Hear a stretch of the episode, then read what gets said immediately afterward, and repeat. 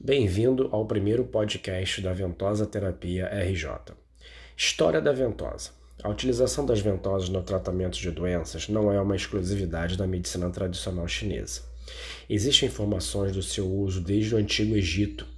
Ela também é mencionada nos escritos de Hipócrates e praticada pelo povo grego no século IV a.C., possivelmente conhecida e utilizada por outras nações antigas. O antigo instru instrumento utilizado para fazer ventosa era a cabaça, conhecida naquela época como curubitula, que em latim significa ventosa. Nas regiões primitivas do mundo, a ventosa tem registros históricos que datam de centenas a milhares de anos. Nas suas formas mais primitivas, eram utilizadas pelos índios americanos que cortavam a parte superior do chifre dos búfalos com cerca de 10 centímetros de comprimento, provocando vácuo por sucção oral na ponta do chifre, sendo de seguida tamponado. O uso das ventosas no Ocidente antigo era um elemento terapêutico corriqueiro e de grande valor, pois, por falta de outros recursos médicos, a ventosa terapia era utilizada praticamente na cura de todas as doenças, abordado por essas épocas como um instrumento curativo mágico, pelo contato íntimo com o interior do corpo através do sangue. Ela era respeitada também pela sua atuação no elemento energético gerado pela respiração. Teoria que se aproximava dos conceitos da medicina tradicional chinesa. Paracelso também descreveu aplicações de ventosa no primeiro século depois de Cristo advertindo que a aplicação de ventosas é benéfica tanto para doenças crônicas como para as agudas, incluindo os ataques de febre, e mencionou outras advertências na utilização das ventosas. Na Europa, assim como na Ásia, existiam vários métodos modificados de sangria e escarificação.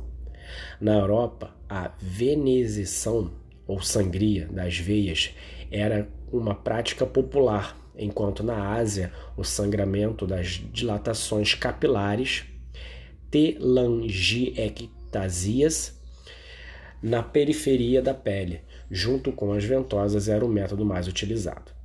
O uso das sanguessugas como terapêutica foi comum na Idade Média no Ocidente.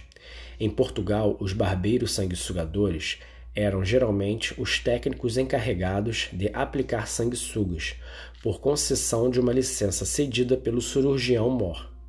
Naquela época, em Lisboa, foram publicados vários livros sobre o assunto, e os salões de barbear eram local de venda de sanguessugas. O uso de ventosas no Oriente foi desenvolvido com base na acupuntura. A aplicação de ventosas foi originalmente conhecida como método chifre os chifres dos animais eram aquecidos, criando um vácuo quando eram colocados sobre a pele. O propósito era tratar doenças e retirar o pus. No fim do período neolítico, o desenvolvimento de, da agropecuária facilitou o desenvolvimento do método chifre, o que distingue estas habilidades primitivas nos chineses nas outras áreas do mundo. É a extensão do seu subsequente desenvolvimento dentro da estrutura da tradicional fisiologia e patologia. O método chifre foi posteriormente substituído por outros métodos de sucção posteriormente desenvolvidos, em que se obtinha o efeito de ventosas utilizando-se cúpulas de bambu, metal e posteriormente vidro e acrílico. A ventosa, segundo a medicina tradicional chinesa, tem a propriedade de limpar o sangue das toxinas acumuladas no organismo, produzida pelos alimentos e outras fontes poluentes.